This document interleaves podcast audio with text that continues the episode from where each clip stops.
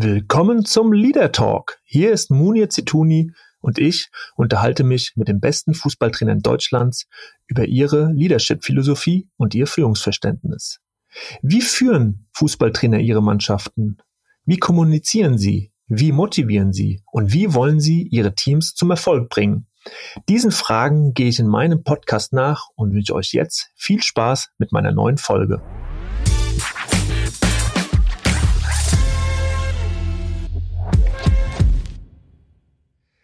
Ja, hallo und heute ist wieder Leader Talk Tag und äh, mein Gast heute ein sehr, sehr erfahrener Trainer. Soweit kann ich das schon mal sagen. Benno Müllmann, ähm, der seit über 30 Jahren im Trainergeschäft aktiv ist und war und ähm, ja, ein, ein großer Name im deutschen Fußball, Herr Müllmann, auch wenn Sie das vielleicht nicht so hören wollen, aber auch als Spieler natürlich eine tragende Rolle gehabt bei Werder Bremen, dem Hamburger SV und dann viele, viele Jahre bei vielen Vereinen als Trainer. Ich freue mich, dass Sie heute mein Interviewgast sind, Herr Müllmann. Hallo. Ja, hallo. Schön. Schönen Tag. Dankeschön, Herr Müllmann. Sie, Sie leben, glaube ich, in Bremen. Äh, das ist korrekt? Ja, ich habe, äh, seitdem ich äh, Spieler in, äh, bei Werder geworden bin, meinen oder unseren Wohnsitz äh, nach Bremen verlegt und habe den auch äh, die ganzen Jahre beibehalten, auch wenn ich mhm. nicht immer in Bremen oder kaum noch nachher in Bremen gearbeitet habe. Und letztlich bin ich dann äh, gefahren zu meinen jeweiligen Tätigkeiten. Mhm. Und äh, ich glaube, dass das im Nachhinein auch richtig war.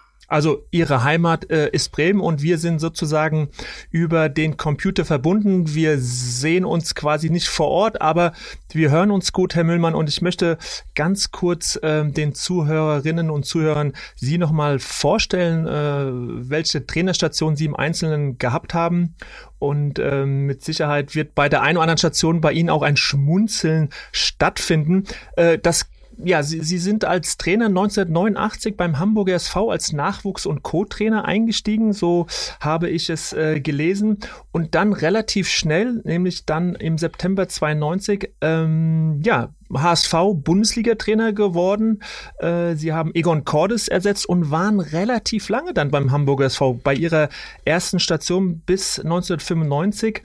Danach äh, zwei Jahre in der dritten Liga bei Eintracht Braunschweig aktiv dann das erste Mal Kräuter Fürth, ein Verein, den sie insgesamt dreimal betreut haben, von 1997 bis 2000. Danach der Wechsel nach Bielefeld, wo sie mit der Arminia den Bundesliga-Aufstieg 2002 erlebt haben.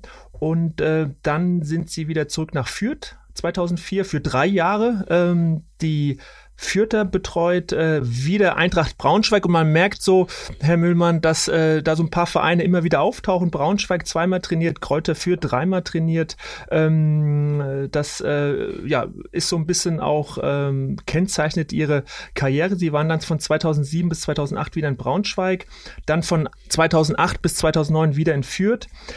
Äh, Im Jahr 2010, 2011 haben sie äh, Ingolstadt vor dem Abstieg bewahrt in der zweiten Liga und sind im Dezember 2011 dann zum FSV Frankfurt, wo sie auch nochmal eine längere Phase hatten und den, die erfolgreichste Zeit der Frankfurt in der zweiten Liga mit einem sensationellen damals vierten Platz sogar gekrönt haben. Hatten dann nochmal eine Aufgabe bei 60 München, relativ kurz, ein knappes Jahr oder ja, sieben, acht Monate von 2015 bis 2016 und dann ja so ihr Herzensverein, da wo sie auch als Spieler groß geworden sind, so kann man es glaube ich sagen, Preußen Münster nochmal von 2016 bis 2017.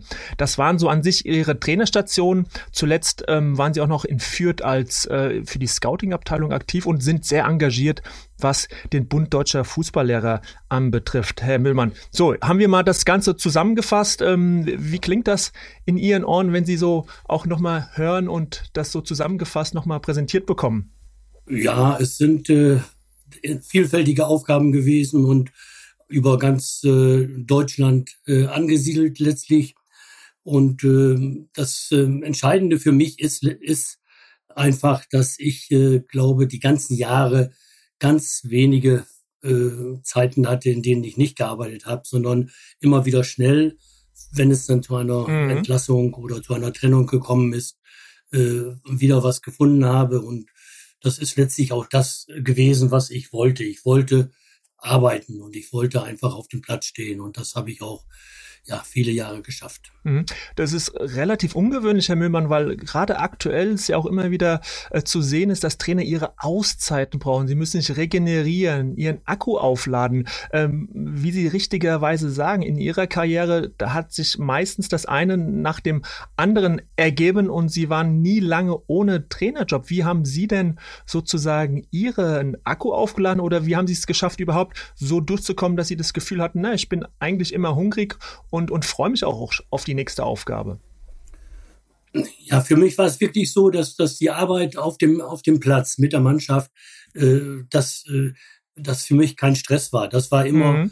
das hat mir immer äh, gut gefallen und äh, da, äh, das war auch immer so meine Hauptaufgabe, äh, die mir letztlich Spaß gemacht hat. Und äh, natürlich sind die, die einzelnen Jahre unterschiedlich gewesen und den, den einen oder anderen Stressfaktor habe ich sicherlich auch in den verschiedenen Vereinen gehabt. Aber für mich war äh, auch in der Zeit, wo ich dann auswärts gearbeitet mhm. habe, äh, ja immer die Situation so, dass ich äh, nach Spielen den freien Tag im Grunde dann wieder nach Bremen gefahren bin. Und mhm. die Autofahrt dahin schon letztlich, wo mhm. ich vielleicht noch ein paar Telefonate geführt habe, war schon die Umstellung. Und zu Hause habe ich mein Handy ausgeschaltet, da habe ich wirklich auch äh, anderthalb Tage äh, dann äh, mich mit der Familie beschäftigen können oder andere Dinge machen können und äh, bin überhaupt nicht in diesen Stress gewesen. Und das hat mir während der Saison eigentlich äh, gereicht, um jetzt nicht auch da jetzt irgendwie überarbeitet zu sein. Mhm. Und, und trotzdem ist es ja so, äh, der Medienbetrieb, äh, naja, es gibt natürlich dann auch äh, Journalisten, die dann kritisch schreiben, wenn es auch mal äh, Niederlagen gibt. Äh, wie schafft man es oder wie haben Sie es geschafft, tatsächlich abzuschalten und das andere auch nicht so ranzulassen, wenn es denn mal auch nicht ganz so rund lief? Äh, was für ein Rezept hatten Sie da? Also, dass Sie sozusagen diese Welt da draußen mit allem, was dazugehört, zuletzt zuletzt, das haben Sie natürlich auch noch erlebt, über die sozialen Kanäle, äh, das einfach ähm, nicht so nah an sich rankommen äh, zu lassen? Ja, in den ersten Jahren, sagen wir mal, ähm, in Hamburg, äh, da war natürlich in der Endphase schon sehr große Kritik auch da und äh, die war aber letztlich in den, in den regionalen Medien in Hamburg Tag mhm. für Tag zu lesen.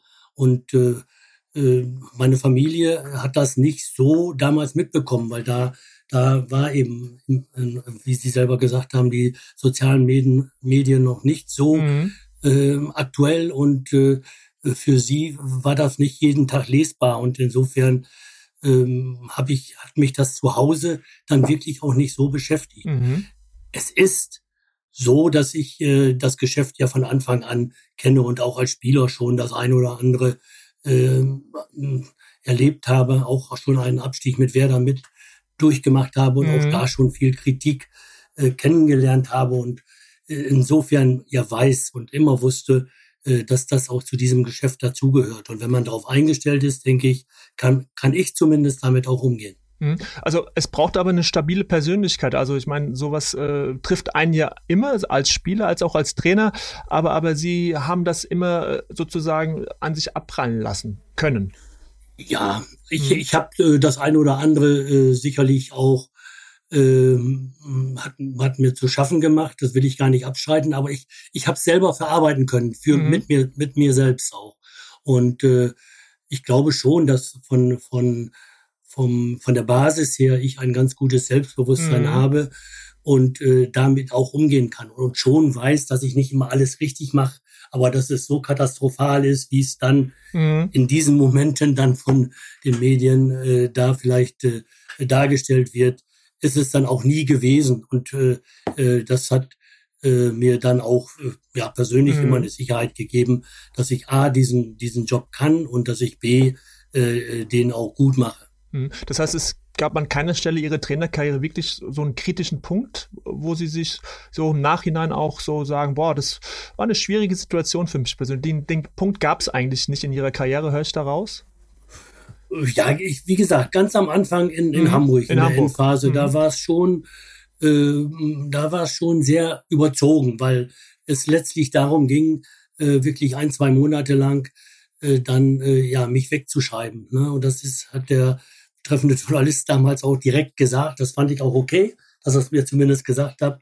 Und äh, da, ähm, da ist, hat man dann schon eine gewisse Ohnmacht und kann letztlich äh, auch wenig machen, wenn, wenn äh, wirklich ja die Dinge ähm, auch ein bisschen verzerrt dargestellt werden und wenn mhm. immer äh, alles dann eben auf den Trainer fokussiert, dann eben schlecht ist. Und das hat, äh, da wäre ich auch eher, hätte ich auch bald von mir schon schon eher die die Brocken hingeworfen, hingeworfen. einfach äh, weil ich keine Lust mehr hatte, mich da tagtäglich damit dann auch letztlich zu beschäftigen. Und die Problematik ist ja nicht, dass es einen selber beschäftigt, sondern die Problematik ist, dass, dass man ja auch weiterarbeiten muss und erfolgreich weiterarbeiten mhm. muss mit der Mannschaft. Und das natürlich schwieriger wird, wenn drumherum alles in Frage gestellt wird, mhm. äh, was äh, der Trainer letztlich da initiiert. Mhm. Jetzt äh, haben wir, sind wir schon relativ schnell auf, auf das Kapitel Hamburger SV gekommen, äh, wollte das eigentlich ein bisschen später mal, mal äh, thematisieren, aber jetzt, wo wir gerade drüber sprechen, ich habe natürlich auch nochmal nachgeschaut, Herr Müllmann, Sie sind nach Frank Pagelsdorf und Kuno Klötzer der Trainer mit der längsten Amtszeit in der Bundesliga-Geschichte beim HSV. Das ist aller Ehren wert, muss ich sagen. Es ist ja schon eine gewisse Zeit her, dass Sie beim Hamburger SV über drei Jahre der Bundesliga-Trainer waren. Das heißt, Sie haben ja da auch eine Menge richtig gemacht in diesem diesen drei Jahren. Und das war ja damals Ihre erste Station. Können Sie noch mal kurz äh, auch äh, so referieren? Äh, zum einen erste Trainerstation im, in der Bundesliga als junger Trainer und dann gleich drei Jahre bei so einem Dino sozusagen äh, in der Bundesliga aktiv. Was, was haben Sie damals äh, spontan richtig gut gemacht, also im Nachgang, weil sonst hätten sie sich so lange ja auch nicht halten können, wenn man auch sieht, äh, wie viel Trainer der HSV verschlissen hat. Nein, das ist richtig. Wir haben wir haben es äh, wirklich, als ich es dann übernommen habe, im September, glaube ich, ja. äh, 92, äh, da äh, sehr schnell geschafft, uns aus dieser Abstiegszone, in der wir ja waren, äh, rauszuspielen und äh, wirklich auch stabil in der Bundesliga die nächsten Jahre dann zu spielen. Aber wir haben es eben auch nicht geschafft, uns international mhm. zu qualifizieren. Und das ist in Hamburg dann über kurz oder lang doch der Anspruch. Und insofern war da immer, immer der Ansatz. Ich äh, denke schon, dass ich auch zu dem Zeitpunkt auch über diese drei Jahre äh, ganz vernünftiges Verhältnis auch zu den äh, Medien gehabt habe. Das ist immer die Basis in solchen mhm. großen Vereinen, dass man damit auch umgehen äh, können muss. Und äh, wir haben ähm, einen ganz guten Fußball gespielt, der uns auch ja immer, zumindest im einstelligen äh, mhm. äh, Bundesliga-Bereich, da im Tabellenplatzbereich, äh, gehalten hat. Das ist in Ordnung gewesen. Wir haben insgesamt aber auch wenig Geld gehabt, was uns bewusst war, also den Verantwortlichen mhm. bewusst war. Und äh, insofern waren auch alle zufrieden da in, mit äh, der Arbeit in, in dem Bereich. Und das ist dann praktisch wirklich, nachdem ich auch mit mir über drei Jahre ähm, es nicht geschafft worden ist, dann dann äh, wirklich sich für einen internationalen Wettbewerb zu qualifizieren. Äh, da waren einfach, ja, kann man jetzt so sagen, äh, was von der Bildzeitung her einfach auch zu lang die Zeit. Ne? Und da hat auch dann der der Chefredakteur da mir äh, praktisch äh, nahegelegt. Wenn du, du musst weg. Mhm. Doch okay. dem, dem, dem Verein im Sommer zu verlassen. Und ich hätte es auch äh, gerne gemacht, aber der Präsident wollte es nicht so gerne, ähm, den Verein zu verlassen. Äh, sonst müssen wir dich wegschreiben. Das war so ungefähr okay. wörtlich sein, sein Ausdruck. Und das war auch okay. Ich habe auch nachher es war nicht okay, aber äh, es war ehrlich dann in dem Moment von ihm. Ne? Mhm. Und ich habe auch nachher äh, wiederum während der, der, des Jahres vielleicht nicht so den, das gute Verhältnis, aber äh, danach durchaus wieder mhm. einen guten Kontakt mit ihm gepflegt. Mhm. Jetzt äh, stelle ich mir das so vor, Herr Müllmann, Sie sind ein junger Trainer, waren Nachwuchstrainer, Co-Trainer in dem Verein, HSV, und dann werden Sie Trainer. Sie müssen ja relativ schnell gespürt haben, Mensch, ich mache da ein paar Sachen, die sind nicht so blöd, also die sind auch ganz gut, auch im Umgang mit der Mannschaft. Was, was haben Sie denn so zu, sozusagen zu Beginn äh, dieser Jahre in Hamburg gespürt, äh, was Sie gut können, auch im Umgang mit der Mannschaft? Was, was war das denn? Was waren das für ein, zwei Punkte?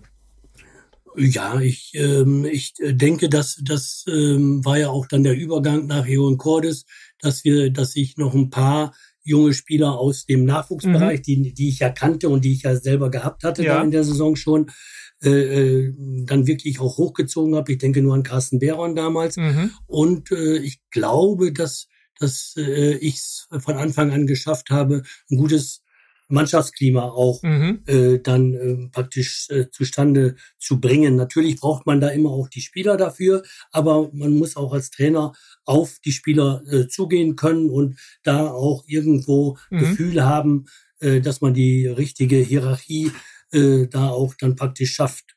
Mhm. Und das äh, haben wir, glaube ich, hinbekommen. Und äh, wir haben ja insgesamt eine, eine gute Mannschaft gehabt, die äh, auch nicht absteigen musste äh, aber die eben äh, dann es letztlich auch nicht geschafft hat, äh, habe ich ja vorhin schon gesagt, mhm. diese, diese internationalen Bereich da zu erklimmen. Und ähm, das war das eine. Und äh, ich denke, dass ich auch ein ganz gutes äh, Gespür immer dafür für habe, dann, wenn es äh, für die nächste Saison dann, dann äh, äh geht in die Planung, dass man da die richtigen Schritte macht, wem, wem man wirklich dazu holen kann und muss, wen man be mhm. behalten sollte und äh, von wem man sich auch mal trennen sollte. Also diese Personalpolitik oder Kaderpolitik, glaube ich, dass ich das von Anfang an, dass ich da von Anfang an ein ganz gutes mhm. Gespür für gehabt habe. Also wer in die Mannschaft passt, wer aber auch zu ihnen passt. Ich habe sie ja auch kennengelernt, Herr Müllmann, damals äh, in München 1860 und habe sie als einen sehr ähm, fairen, korrekten Gesprächspartner kennengelernt, der sich sehr viel Mühe gegeben hat, auch die Journalisten, die Medien einzufangen. Ich kann mir vorstellen, dass sie so insgesamt auch im Leben so als ein sehr korrekter Mensch auch äh, sind und das sozusagen auch im, im Verhältnis zu Spielern äh, so auch gepflegt haben. Also äh, äh, trifft es zu, dass sie, dass sie auch auch diese Haltung nach draußen natürlich auch im Innenleben sozusagen den Spielern mit einem großen Respekt und, und äh, einer großen Menschlichkeit äh, entgegengetreten sind. Ja, ich, ich äh, nehme das so mal hin und ich ne, glaube auch, dass, das, dass da viel Wahrheit äh, drinsteckt. Ich habe äh, sicherlich äh, während der Spiele auch meine emotionalen Ausbrüche gehabt und das ein oder andere mhm. äh, mal von mir gegeben, was ich ähm, ja äh, später vielleicht sogar etwas bereut habe. Aber insgesamt äh, bin ich immer sehr fair und mhm. sehr umgänglich mit den äh, mit der Mannschaft, mit den einzelnen Spielern auch umgegangen. Und was ich äh, von Anfang an auch versucht habe, was ich vielleicht in den ersten Trainerjahren noch nicht ganz so geschafft habe, ist auch der, der Umgang mit den, mit den Reservespielern oder mit den Nachwuchsspielern, dass mhm. der eben ähm, ja auch auf, äh, auf einem auf dem gleichen Level stattfindet mhm. wie mit den Stammspielern. Ne? Mhm. Ne, das hat äh, dieses dieses ähm, Verhalten einiger Trainer hat, hat mich damals schon als Spieler immer gestört und äh, das wollte ich nicht äh, als Trainer äh, beibehalten, sondern ich wollte es etwas anders äh, durchziehen, mhm. wie es vielleicht auch bei Otto Reagel kennengelernt habe, ne, dass man da einfach auch eine Wertschätzung, auch wenn jemand im Moment nicht spielt, ne, ist ja trotzdem als Mensch erstmal mhm. unantastbar und, und, und für mich genauso wichtig und so, so, so wertvoll wie die, die letztlich spielen. Und das war es damals für Otto und das, denke ich, äh, äh ist es auch in der ganzen Zeit für mich gewesen. Mhm. Das heißt, es ist ja so ein ganz wichtiger Moment, wenn man so als Trainer merkt, Mensch, ich muss wirklich Zeit investieren in diese Beziehungspflege mit Reservisten, mit den Nachwuchsspielern, also das ganz bewusst für sich wahrzunehmen, so, ne, die haben eigentlich für das nächste Wochenende äh, spielen die keine Rolle für mich, weil ich habe da meine 11, 12, aber trotzdem sozusagen in der Trainingswoche auch am Wochenende sich die Zeit zu nehmen, um ähm, dieses ja. Verhältnis äh, zu stabilisieren. Ich glaube, das ist das ist ein großer Punkt und und, und äh, so wenn Sie so reden, dann glaube ich auch, dass das auch so ein so ein so ein kein Tipp ist, aber Ihre Erfahrung ist, dass das mit das Wichtigste ist als Trainer, äh, diese diese Balance im Kader äh, herzustellen. Ja, ich glaube schon, weil weil ja insgesamt die die die Mannschaftseinheit ähm, ja nicht elf und auch nicht 15, sondern äh, oft ja bis 25 Spieler mhm. umfasst. Und äh, da ist es äh, nicht so einfach. Und wie gesagt, auch ich habe da, glaube ich, in den ersten Jahren, auch beim HSV noch, äh, die Jahre etwas, die ersten drei Jahre etwas, äh, nicht alles richtig gemacht, weil ich auch ähm, zwar das Problem zwar für mich selber erkannt habe, aber ich selber auch noch nicht so das Gefühl hatte, wie man das am besten macht, weil mhm. ich selber immer äh, Stammspieler gewesen bin und immer irgendwo da im Mittelpunkt auch des mhm. Trainers stand ne, und das nicht so so äh, dann ähm, immer als Spieler aufgenommen habe, äh, wie mit den, den Reservespielern ja. oder denen, mhm. die am Rande des Kaders waren, da umgegangen worden ist. Wie gesagt, aber das ist dann, um wirklich erfolgreich zu sein und auch vielleicht ein bisschen, bisschen länger als Trainer arbeiten zu können. Ne, oder so, so wie bei, bei mir dann man auch äh, vielleicht nach Jahren oder nach ein paar Jahren wieder den gleichen Verein dann äh, mhm. besuchen kann und, und da auch wieder genommen wird. Äh, das ist dann schon wichtig. Mhm, mhm. Und äh, Sie haben, glaube ich, während Ihrer ganzen äh, Trainerlaufbahn auch die Spieler gesiezt, alle, oder? So habe ich hm. Ja, das ist äh, richtig. Das ist auch eine Geschichte, die ich, ja, die ich, ähm, die mir am Anfang auch als Otto Reagel das gemacht hat, das äh, bei uns bei Werder ja. äh, so ein bisschen komisch fand, aber die, die mit der Zeit einfach auch äh, gut war und die ich dann auch, ja, da muss man schon sagen, übernommen habe letztlich dieses, dass ich die äh, Spieler mit Vornamen angeredet habe und und gesiezt habe ja, und äh, sie mich dann letztlich natürlich auch gesiezt haben. Aber äh, dass, dass ich damit A, eine Wertschätzung ausdrücken will und auch ihnen äh, äh, zeige, äh, dass sie irgendwo auch hier auf einem mhm. Level mit mir äh, selber sprechen können. Und äh, letztlich ist es so, dass man, dass man auch mit dem Sie, dass man da genauso eine intime Atmosphäre schaffen kann und, und so ein, so, eine, so, ein, so ein persönliches Verhältnis aufbauen kann, äh, wie mit dem Du. Und vielleicht in der einen oder anderen Situation das sogar hilft, äh, wenn man, wenn man ein bisschen aufbrausend ist und äh, oder wenn man. Das ist ein äh, bremst sozusagen. Zu, mhm. Genau, wenn man mhm. da nicht so zufrieden ist, dass es ein bremst, jetzt übers Ziel hinaus zu schießen. Mhm. In der negativen, mhm. auf naja. der ne negativen mhm. Seite. Mhm. Okay. Und ähm, ich habe es vorhin schon gesagt, Herr Müllmann, Sie sind ein sehr erfahrener Trainer. Sie sind der Rekordtrainer der zweiten Liga äh, mit über 500 Spielen. Ähm, ist das etwas, worauf Sie stolz sind oder worauf man stolz sein kann? Das weiß ich nicht. Also ich äh, hätte vielleicht auch lieber äh, 500 Spiele in der ersten Liga gehabt, ja. muss ich ehrlicherweise sagen. Äh, aber ich bin, wie gesagt, ich bin schon stolz darauf, dass ich ja, fast fortwährend arbeiten konnte, dass mhm. ich, dass einzelne Vereine auch äh, mich ein zweites oder wie führt sogar ein mhm. drittes Mal äh, geholt haben. Und es sind ja auch noch von den anderen Vereinen welche da gewesen, die auch durchaus ein zweites Mal angefragt haben, wo ich dann aber nicht äh, zurückgekommen mhm. bin.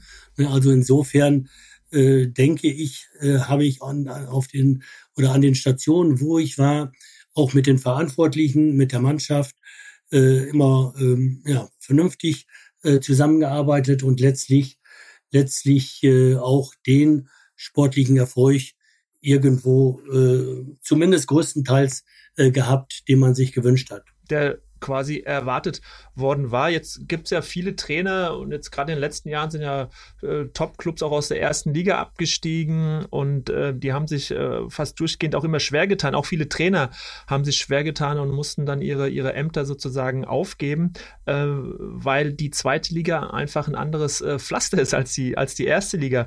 Worauf, äh, und, und jetzt haben Sie ja so eine ja, erfolgreiche, ganz, ganz viele Spiele in der zweiten Liga als Trainer absolviert. Worauf kam es denn für Sie besonders an, diese zweite Liga, äh, die ja schon immer so sich so wirklich ab, also ein anderes Terrain war als die erste Liga. Was haben Sie sozusagen äh, sich immer vorgenommen, damit Ihre Teams diese Liga annehmen, wie man so schön sagt?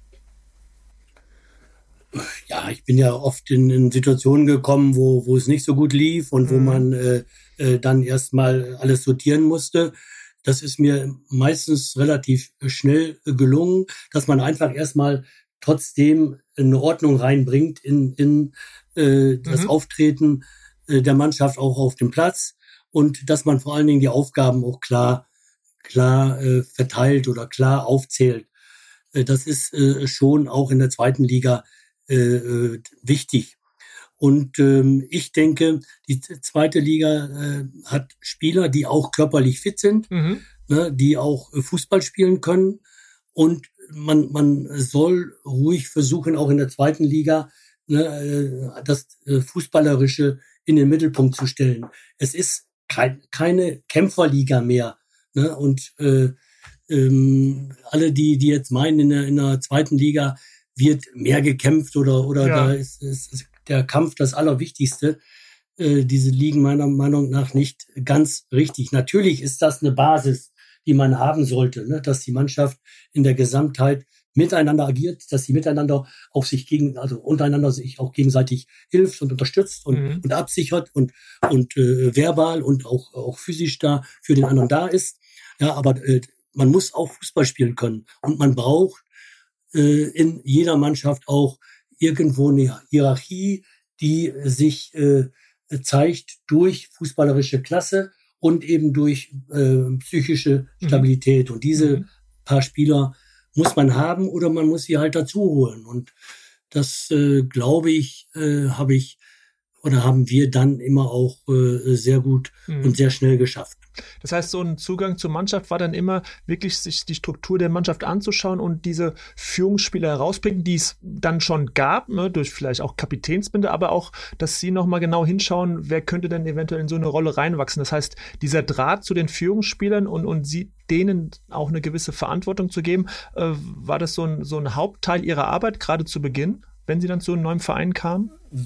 Wenn ich irgendwo hingekommen bin, mhm. habe ich sicherlich äh, als, als erstes dann neben den Verantwortlichen mit dem mit dem äh, Kapitän, mit dem Mannschaftsrat äh, gesprochen, um einfach so ein internes Bild zu kriegen. Aber ich habe auch mit einem gesprochen, den ich vielleicht kannte, der aber gar nicht gespielt hat, mhm. äh, um einfach auch mal seine Meinung äh, zu hören, um dann äh, auch äh, für mich einfach das Bild äh, mehr abzurunden. Und ähm, in den meisten Fällen geht es auch darum, äh, erstmal wirklich wieder eine Arbeitsstruktur dann äh, in die Mannschaft hineinzubringen, ne, sie auch physisch ein bisschen äh, zu stärken, ne, bevor man dann anfängt, äh, mhm. das Fußballerische äh, aufzugreifen und zu verbessern. Ne. Ich glaube nicht, dass ich irgendwo mal gekommen bin und am, am ersten Tag da total die Ordnung geändert habe oder total irgendwo die Spielweise äh, verändert habe, sondern ich habe immer versucht, das, was sie bislang mhm. gespielt haben, zu verbessern und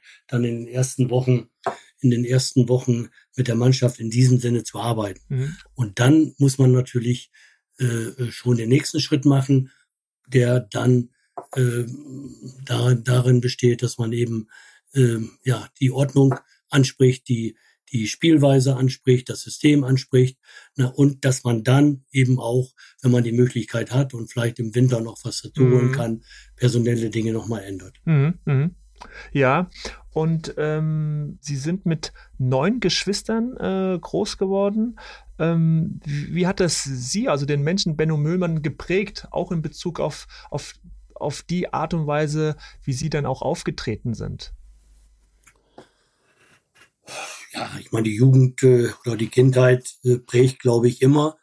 Es ist richtig, dass, dass äh, wir zu Hause dann äh, zum Schluss äh, mit oder was heißt zum Schluss, die letzten fünf, sechs Jahre mhm. für, für, für bei meinem Aufenthalt äh, in der Familie schon äh, zu mit zehn Kindern da aufgewachsen sind. Mhm. Ich war der Älteste mhm. und äh, der Jüngste war äh, elfeinhalb Jahre jünger, also ist äh, die, die Gruppe auch gar nicht so weit auseinandergezogen. Und äh, man musste einfach äh, von Anfang an da auch Rücksicht nehmen. Und für mich war es auch als Ältester natürlich oft äh, der Fall, dass ich äh, ähm, ja auch verantwortlich war für bestimmte Abläufe im Haushalt, aber äh, das ist wirklich im, alles im Rahmen gewesen, muss mhm. ich muss ich äh, der Fairness halber sagen. Ich bin dann ja auch äh, schon mit äh, knapp 17,5 äh, da aus äh, Lohne weggezogen und äh, bin äh, nach Münster gegangen mit äh, 18 dann und äh, habe dann auch die Phase, wo, wo meine ganzen Geschwister erwachsen geworden sind und gar nicht mehr mitgemacht in diesem Bereich. Da war ich schon sehr selbstständig äh, unterwegs. Mhm. Aber ich kann mir vorstellen, also sehr lebendig zum einen mit, mit neun Geschwistern. Äh, also man hat sehr, wahrscheinlich sehr viel gelacht, es war wahrscheinlich auch sehr laut und, und wie Sie eben auch sagen, als Ältester äh, diese Verantwortung. Das heißt, äh, das alles hat Sie sicherlich, also nicht umsonst haben Sie auch als Spieler äh, so eine gewisse Rolle gehabt, wo Sie Verantwortung übernommen haben in Bremen oder auch dann später beim HSV, aber auch als Trainer dann natürlich diese Verantwortung. Würden Sie schon sagen, dass das äh, ja so in ihrer in ihrer Wiege ihnen mitgegeben wurde als Ältester von äh, von so einer großen Bande. Ja, es ist äh, der der der Lauf der Dinge bei mir war schon so. Das muss man muss man sagen, dass ich auch ja in den Jugendmannschaften in äh, Lohne mhm. da immer Kapitän gewesen bin, schon sehr sehr früh ab der C-Jugend und äh, quasi immer auch in diesen Mannschaften da vorangegangen bin.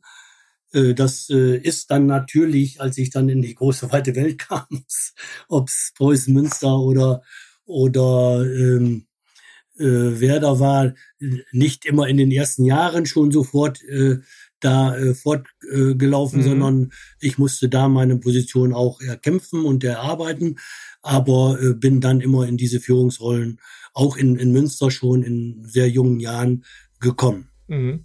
Und ähm, wenn ich Sie frage, ich meine, äh, so, so ein Familienleben mit, mit neun Geschwistern, das denke ich mal, hat auch Auswirkungen auf, auf, auf Ihre Werte gehabt. Und, und, und die haben sicherlich was mit Bodenständigkeit zu tun, aber auch Bescheidenheit. Sind das äh, Werte, die Sie, äh, also die für Sie wichtig waren oder, oder welche Werte sind äh, ansonsten noch für Sie wichtig und welche Werte sind auch im Zusammensein mit der Mannschaft oder innerhalb der Mannschaft für Sie ganz, ganz wichtig gewesen und haben auch darauf referiert? Ja, ich, ich denke schon, dass das für das Gemeinschaftsgefühl äh, diese, dieses äh, Aufwachsen in einer Großfamilie äh, schon eine Rolle gespielt hat. Ich äh, ähm, habe ähm, schon gelernt, Rücksicht zu nehmen mhm. und habe das auch irgendwo versucht, ähm, allen beizubringen, dass man auch innerhalb einer Mannschaft ja Rücksicht nehmen muss auf die anderen, dass man selber natürlich auch zu eine Zufriedenheit entwickeln äh, muss mhm. als Basis, um, um selber Leistung zu bringen, aber dass man auch die anderen, weil man eine Mannschaft ist, genau wie wir zu Hause eine Familie waren, mhm. weil man eine Mannschaft ist, eben auch äh, dafür äh, ja auch Sorge tragen muss, dass der Mitspieler, dass es dem Mitspieler gut geht, dass der ja. Mitspieler mhm. äh, unterstützt wird, dass der anerkannt wird, dass man mhm. insgesamt sich gegenseitig immer äh, da auch hilft und, und natürlich auch fordert. Ne, mhm. Das war oft nachher auch ein, Satz, den ich immer wieder in, der, in, in den Mannschaftssitzungen gesagt habe. Äh, wir müssen den anderen auch fordern, dass mhm. er, dass er Leistung bringt. Ne? Und wenn er wenn wir merken, der ist heute nicht ganz so drauf, dann müssen wir ihn unterstützen, indem wir ihm äh, gut zusprechen oder oder oder auch mhm. mal äh, ein bisschen härter ansprechen. Mhm. Ja, das mhm. ist einfach so. Und das gehört zur Mannschaftsleistung, äh, gehört einfach dazu, dass alle eine gute Leistung bringen. Sonst stimmt die mhm. Mannschaft äh, Leistung im Endeffekt auch nicht. Und äh, das ist vielleicht im Ursprung ein bisschen aus der der der Großfamilie mhm dann auch schon drin gewesen bei mir, aber äh, das hätte ich auch spätestens dann einfach lernen müssen, sonst können Mannschaften nicht funktionieren. Mhm. Und trotzdem ist es ja so, dass man manchmal den Eindruck hat, dass äh, solche Werte wie Rücksicht und wir sind quasi sitzen alle im Boot und müssen aufeinander achten und, und Teamleistung ist eben äh, gespeist daraus, dass jeder Einzelne stark ist, aber auch eben aus diesem Gemeinschaftsgefühl. Da hat man manchmal den Eindruck, dass die heutige Generation von Spielern dafür gar nicht mehr ansprechbar ist. Äh, würden Sie sowas auch sagen, dass die Zeiten früher äh, für so eine Haltung eher offen waren und heute mehr Egoisten auch in den Mannschaften sind und es schwieriger ist, dieses Gemeinschaftsgefühl herzustellen? Ja, ich glaube, dass man das, das äh, schon so sehen muss und dass ich auch ich das äh, so sehe, dass es heute nicht mehr ganz so einfach ist, mhm. dieses, dieses ähm, Gefühl, weil einfach von Anfang an ähm, auch, ja, es hört sich jetzt etwas blöder an, aber auch schon es darum geht, letztlich dann äh, vorne dran zu sein, ne? weil vorne dran zu sein bedeutet auch, gut zu verdienen, Geld mhm. zu haben. Das ist Natürlich. das eine. Mhm. Zum Zweiten äh, äh, ist diese, diese, dieses Großwerden, dieses Heranführen an den Profibereich für die äh, Spieler ja ganz anders geworden. Die sind ja schon in jungen Jahren dann in diesem Leistungsbereich äh, drin, wenn sie in Nachwuchsleistungszentren mhm. da wirklich als guter Spieler na, neben anderen guten Spielern sich aber durchsetzen müssen, als guter Spieler, wie ich vielleicht einer war in meinem kleinen Verein, ja. wo ich dann als, als, als Bester führen musste, einfach meiner Leistung, mit meiner Leistung vorangehen musste.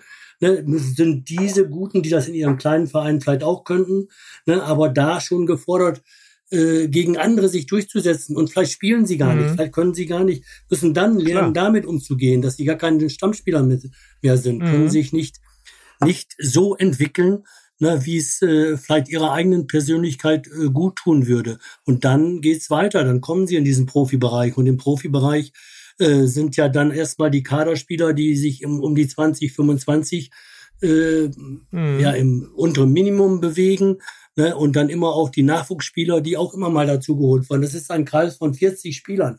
Und sich da als junger Spieler, als, als vielleicht nicht, äh, mhm. nicht, nicht äh, Weltklasse-Spieler, da sich durchzusetzen oder da zurechtzufinden, ist nicht immer so einfach. Und da muss man, äh, kann man vielleicht das äh, ist nicht so gut äh, umsetzen, mhm. äh, die Gemeinsamkeit und das Gemeinschaftsgefühl in den Vordergrund sowieso nicht mehr, aber auch so wirklich äh, rauszubringen. Mhm.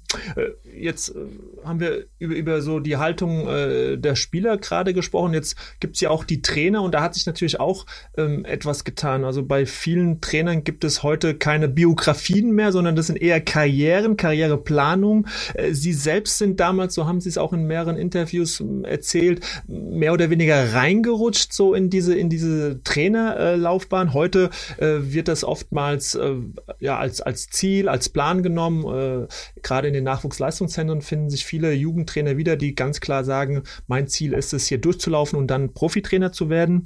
Ähm, wie sehen Sie das äh, heute? Hat es Vorteile, dass es dann wirklich super Profis sind, die eine tolle Ausbildung haben als Trainer?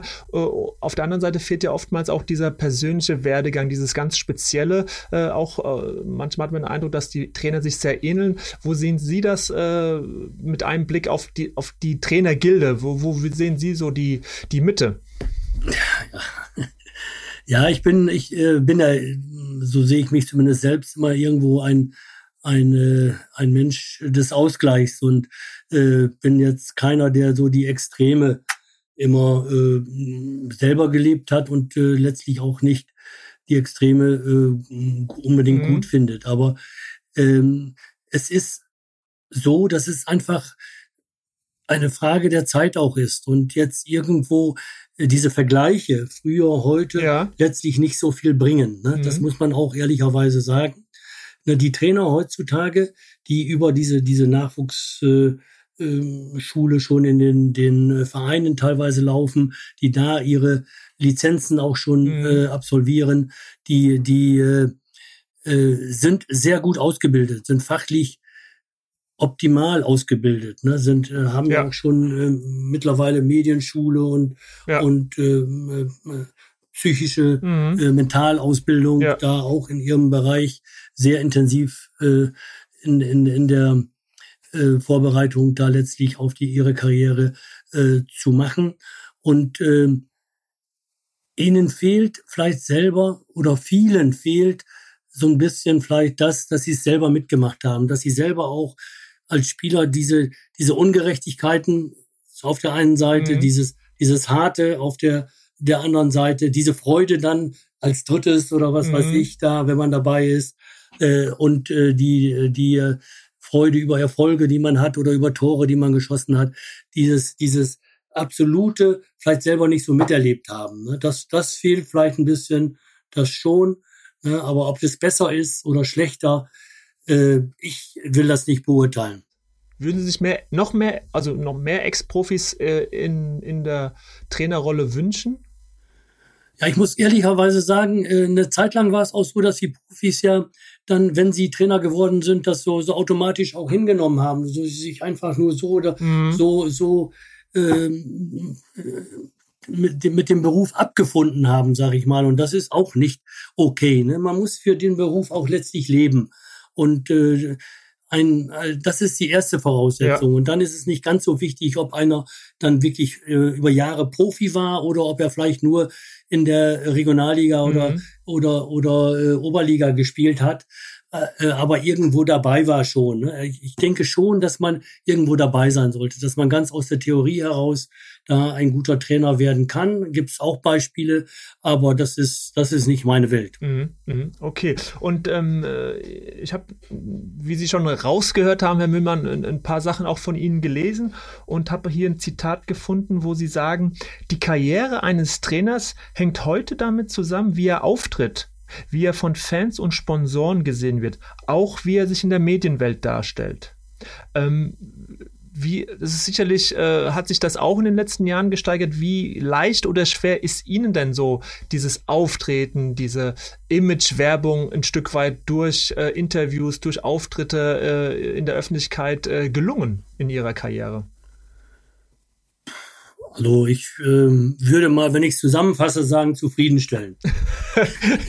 nicht nicht also, immer optimal, ne, mhm. weil ich manchmal auch speziell am Anfang der Karriere, äh, ja, aber auch nachher immer noch mal wieder dann auch plötzlich so den Moment hatte, wo ich einfach dann auch keine Lust mehr hatte, das alles mhm. so mitzumachen, ne, mhm. sondern weil äh, es für mich dann auch äh, nicht das, das alles Entscheidende letztlich ist, zu jeder Zeit da parat zu stehen und äh, ein gutes Bild abzugeben. Aber es gehört einfach dazu, das ist schon richtig.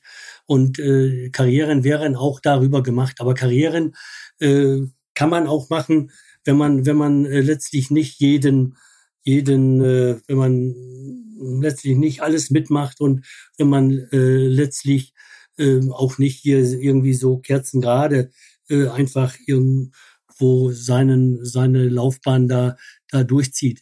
Ich meine, ein Trainer wie Jürgen Klopp hat auch viele Unebenheiten und äh, das ist auch akzeptiert und das mhm. ist, ist sogar dann, äh, manchmal wird es dann sogar äh, übertrieben gut empfunden. Ja, ne? Und, ja. Mhm. und äh, äh, das hängt immer auch etwas mit dem Erfolg letztlich zusammen. Das ist mir auch klar. Ne? Aber äh, Trainer äh, sollten schon irgendwo vom Grunde her äh, eine gerade Linie haben und sollten, sollten äh, charakterfest sein aber sie können auch Ecken und Kanten haben. Mhm. Würden Sie jetzt im Nachgang also einfach sagen, na, wenn ich jetzt heute noch am Anfang meiner Karriere wäre, da würde ich mir mehr Mühe dafür geben oder würden Sie sagen, nee, ich, das hat nicht zu mir gepasst, äh, so wie ich durch die Karriere gekommen bin, das hat, war genau richtig, weil es authentisch war? Ja, das ist im Grunde das, was, was ich schon für mich in Anspruch nehme. Ich, ich wollte immer arbeiten und ich, äh, mir ist es auch nicht so wichtig gewesen, mhm. äh, wirklich dann erste Liga äh, zu sein. Ähm, ich denke, äh, wenn man karrieretechnisch das sieht, dann habe ich auch nach der HSV-Zeit den Fehler gemacht, äh, dass ich äh, zu schnell wieder angefangen habe zu arbeiten. Und mhm. bei Eintracht Braunschweig äh, bei einem Verein, der, der dann äh, drittklassig war zu dem Zeitpunkt. Ja, aber äh, das war einfach, äh, natürlich ist der Verein auf mich zugekommen, aber ich wollte auch wieder arbeiten. Ja. Ich wollte gerne auch für den Verein arbeiten. Ich wollte, das war ein Traditions, oder ist immer noch ein Traditionsverein, der der äh, äh, wieder hoch wollte ne, und ich wollte dabei mithelfen und das ist einfach dann okay gewesen. Natürlich hätte ich auch noch mal drei, zwei, drei, vier, fünf Monate warten können. Nach dreieinhalb Jahre HSV-Zeit mhm. hätte ich sicherlich im nächsten halben Jahr auch mal wieder eine Stelle in der ersten Liga bekommen. Na, da bin ich mhm. äh, absolut sicher. Mhm. Also hat es eher damit zu tun, dass sie einfach äh, hungrig waren, äh, wieder auf dem Platz zu ja, stehen. Mhm. Ja, und dann, dann nachher äh, auch dann die, die, die Angebote in der zweiten Liga, das ähm, habe ich äh, größtenteils gemacht, weil ich weil ich äh, ja das Gefühl hatte, ich kann da helfen und die wollen mich gerne haben. Mhm. Und dann äh, kann man so eine Aufgabe auch mit mit aller Überzeugung und äh, mit äh, vollem Willen äh, angehen und durchziehen. Mhm. Mhm. Ähm, ja, das, äh, da kann ich Ihnen nur, nur zustimmen, dass das dann eben äh, passen muss äh, für Sie selbst auch. Ähm, ja, für mich ja. vielleicht mehr als, mhm. als dieses, dieses äh, Planen einer, einer mhm. optimalen Trainerkarriere. Ne? Das ist nicht so mein, mein, äh, mein Plan gewesen. Das war schon damals nicht als Spieler mein Plan oder habe ich nicht ja. äh, so äh, gemacht, dass ich da vielleicht in den optimalen Weg mal gegangen bin, sondern ich bin gerne bei Vereinen dann auch mal ein bisschen länger geblieben, weil äh, es einfach Spaß gemacht hat auch. Mhm. Das heißt, äh, mit, hatten Sie so eine Art äh, Berater äh, in Ihrer Karriere wie, oder oder Nee, habe ich nicht gehabt. Habe ich hm? nicht gehabt. okay. ist ja heute gehabt. auch undenkbar sozusagen. Weder einen Spielerberater ja. gehabt, noch in der Zeit als Trainer irgendeinen Berater gehabt, Aha. sondern ich habe die Dinge schon selbst äh, mehr oder weniger mhm. Äh, für mich in meinem Kopf entschieden. Also old school, Herr Müllmann, das ist äh, ja sehr old school, ja. Auf jeden Fall. Und ähm, ich stelle mir vor, Herr Müllmann, wenn Sie äh, jetzt auf Arminia Bielefeld schauen, Eintracht Braunschweig, äh, Werder Bremen, Hamburg SV, also gerade im Norden, Preußen, Münster, viele Vereine, äh, die, mit denen sie sehr, sehr verbunden sind, bei denen es gerade im Moment ja auch in einer anderen Liga auch äh, gerade äh, so äh, zu spielen ist, anders als noch zu ihren Zeiten, als, als ja Vereine wie Bremen und der HSV natürlich Erstligist waren. Aber ich glaube, sie, sie haben auch im Gefühl, dass sie zu all diesen Vereinen und Kräuter Fürth kann man ja auch dazu nehmen dann oder der FSV Frankfurt wirklich das Gefühl haben, ähm, ja, ich kann jederzeit zu diesen Vereinen gehen, ins Stadion gehen und sie werden dort begrüßt, äh, geschätzt und, und äh, geehrt auch ein bisschen. Ja, äh, ich äh, empfinde das schon als Privileg, dass ich es mhm. äh, geschafft habe, dass man äh, jetzt irgendwo nicht mit äh, Schimpf und Schande weggejagt worden ist, sondern dass äh, bei allen Vereinen letztlich äh, da doch äh, das Gefühl herrscht, dass wir eine gute gemeinsame Zeit gehabt haben äh, und dass man sich auch äh, jederzeit, wenn man sich äh, begegnet, in die Augen schauen kann und und ein gutes Gefühl haben kann. Mhm, absolut. Das glaube ich auch. Zu äh, welchem Verein ist denn so das, das können Sie vielleicht nochmal jetzt zum Abschluss sagen. Äh, gibt, welcher Verein steht ihm am, am nächsten? Ist es tatsächlich Werder Bremen, weil Sie dort auch so lange als Spieler waren? Äh, welchem Verein äh, pocht denn so am meisten Ihr Herz? Ja, man muss äh, schon sagen, dass ich ähm, auch über die insgesamt achteinhalb Jahre in Fürth da eine mhm. ähm, sehr gute Bindung, sowohl zu dem Verein äh, wie zu den Fans, wie, wie äh, zu denen, die, die auf der Geschäftsstelle gearbeitet haben oder teilweise immer noch arbeiten, äh, da äh, zu den Verantwortlichen eine sehr gute äh, Bindung immer noch habe. Und äh, bei dem Verein oder zu dem Verein bin ich gekommen, als sie gerade aufgestiegen waren und an letzter Stelle der zweiten Liga sich befunden haben und nicht genau wussten, wie es weitergehen kann. Und dem mhm. Verein habe ich heute noch das Gefühl, dass ich dem damals in den ersten drei äh, eineinhalb Jahren danach äh, sehr gut helfen konnte und auch geholfen habe. Und da den, der Grundstein mitgelegt wurde, dass dieser Verein ja äh, mittlerweile doch zu den, ja, zu den, zu den besten 30 äh, Vereinen in Deutschland gehört. Mhm, auf jeden Fall, auf jeden Fall. Und ähm, ja, wir kommen so langsam äh, zum, zum Ende, Herr Müllmann, und ähm, ich möchte Ihnen gerne noch mal eine, eine, Frage stellen. Sie haben den einen oder anderen ähm, Trainernamen auch schon äh, benannt. Ich wäre mal gespannt, wenn Sie jetzt so drei Trainer nennen müssten oder würden, die sie so ein Stück weit ja, beeinflusst haben, geprägt haben oder auch Trainer, die sie einfach nur aus der Ferne ähm, bewundern, weil sie aufgrund ihrer Arbeit einfach äh, für sie einen, einen, großen Einfluss hatten. Welche, welche drei Trainer würden sie denn so, ähm, ohne eine Reihenfolge jetzt zu haben, welche drei Trainernamen kommen Ihnen da in den Sinn, die für Sie prägend waren? Ja, für die, mit denen ich direkt zusammengearbeitet habe und, und äh, die ich direkt kennengelernt habe, äh, ist schon Otto Reagel derjenige, äh, der einen sehr großen Eindruck auf mich hinterlassen mhm. hat und äh, von äh, dem ich sogar sage, dass ich ein paar Dinge versucht habe zu übernehmen, wobei ich für mich immer in Anspruch nehme, dass ich schon aus meiner eigenen Persönlichkeit heraus ja. äh, meinen Job gemacht habe und äh, ich die Dinge äh, teilweise auch nicht so machen kann, wie Otto es damals eben äh, der Mannschaft mhm. äh, vorgetragen hat. Und insofern und die äh, äh, er ist ja, also er, er ist ja, ein Trainer, der auch anstrengend sein konnte. Auch ihr Verhältnis, glaube ich, war ja nicht immer rosa-rot zu 100 Prozent. Äh, das hat aber dazugehört. Ja, es, ist richtig. Er, er war schon äh, auch empfindlich, wenn es dann äh, um Kritik ging. Und äh, da sind wir auch dann einmal ähm, aneinander gerauscht und das hat auch ein paar Jahre ähm, gehalten, diese, die, dieser Abstand dann. Aber äh, das gehört auch dazu und, mhm. und das ist, äh, ich habe ja vorhin auch gesagt, auch ein Trainer braucht Ecken und Kanten und muss irgendwo auch, äh, kann nicht alles stromlinienförmig ablaufen dann. Mhm. Na, das war schon, aber in seiner Gesamtheit war das schon jemand, von dem ich äh, ja wirklich was gelernt habe auch.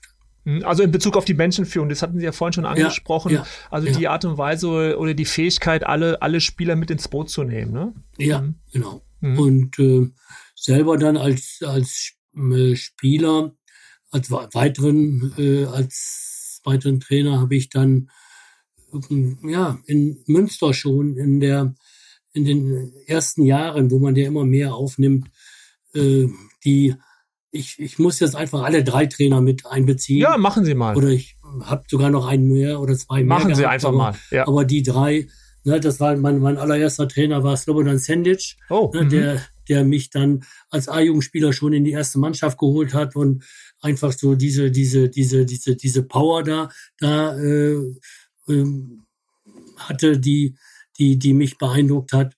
Dann kam Rudi Fasnacht. Mhm. Äh, das war wirklich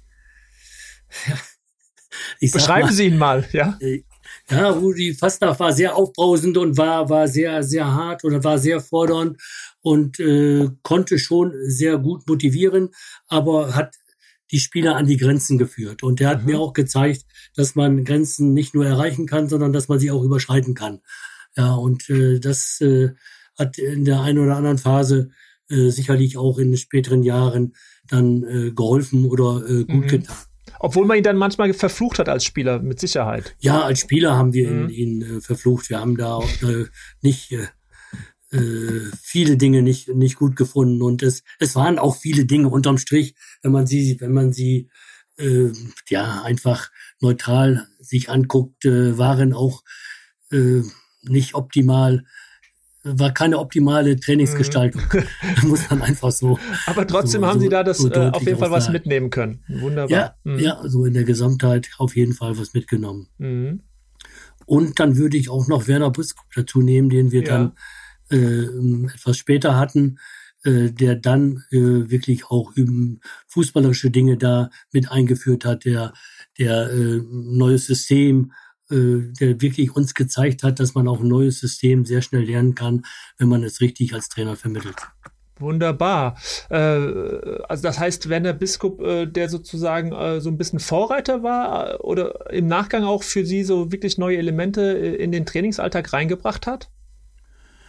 Ja, kann man so sagen. Ne? Mhm. Der wirklich Spielform, dann hatte auch der, der, der ähm, wir haben auch eine Systemumstellung damals gemacht, äh, auch das System 343, was ich dann selber auch nachher in den ersten Trainerjahren mhm. für mich immer gespielt habe in den Mannschaften. Na, das hatte ich dann da, äh, da praktisch bei ihm zum ersten Mal schon erlebt. Mhm. Das heißt, sehr prägend diese, diese ersten Jahre für Sie, so wie Sie es auch gesagt haben, als Spieler äh, nimmt man da natürlich in, äh, in jungen Jahren die Dinge noch ganz anders wahr. Aber sehr interessant zu hören, wie viel dann doch auch für Sie, äh, für Ihre eigene Trainerlaufbahn dann doch relevant war. Und äh, das zeigt, wie wichtig dann gerade auch die ersten Trainer dann sind, wenn man aus der Jugend in den, in den Seniorenbereich kommt. Ja, Herr Müllmann, ich äh, bedanke mich für, für dieses Gespräch, ein, ein intensives, ein, ein schönes Gespräch, wie ich fand, weil es einfach so auch Ihre, Ihre Vita gut wiedergespiegelt hat. Äh, ich habe einen guten Eindruck von Ihnen auch nochmal bekommen als Persönlichkeit. Ich hoffe, dass das den Zuhörerinnen und Zuhörern auch so geht. Und äh, ja, bedanke mich wirklich äh, sehr, äh, dass Sie sich die Zeit genommen haben, dass wir uns mal wieder sprechen konnten und wünsche Ihnen ähm, für Ihren weiteren Weg ähm, alles Gute. Ich glaube, ähm, Trainer, als Trainer werden wir sie erst einmal nicht mehr sehen, oder? Das kann Nein, man so die sagen. Zeit, die Zeit, die Zeit ist äh, wirklich vorbei. Ich vermisse mhm. es auch nicht mehr. Ich mhm. glaube auch nicht, dass ich es noch noch könnte jetzt wirklich jeden Tag mhm. mir Gedanken zu machen, wie ich damit umgehe mit der Situation und und äh, äh, wie ich äh, dann bestimmte Dinge rüberbringe. Da habe ich auch keine Lust mehr zu, muss mhm. ich ganz ehrlich sagen. Okay, aber als Begleiter im Fußballgeschäft werden Sie weiterhin äh, präsent sein. Von daher, Herr Mühlmann, vielen Dank für Ihre Zeit, für Ihren Input und äh, ja, für all das, was Sie uns heute erzählt haben. Gerne, Herr Zituni, ich darf mich auch bedanken. Es war auch aus meiner Sicht ein angenehmes Gespräch. Danke. Vielen Dank. Also, liebe Grüße nach Bremen und bis ganz bald. Tschüss. Ciao.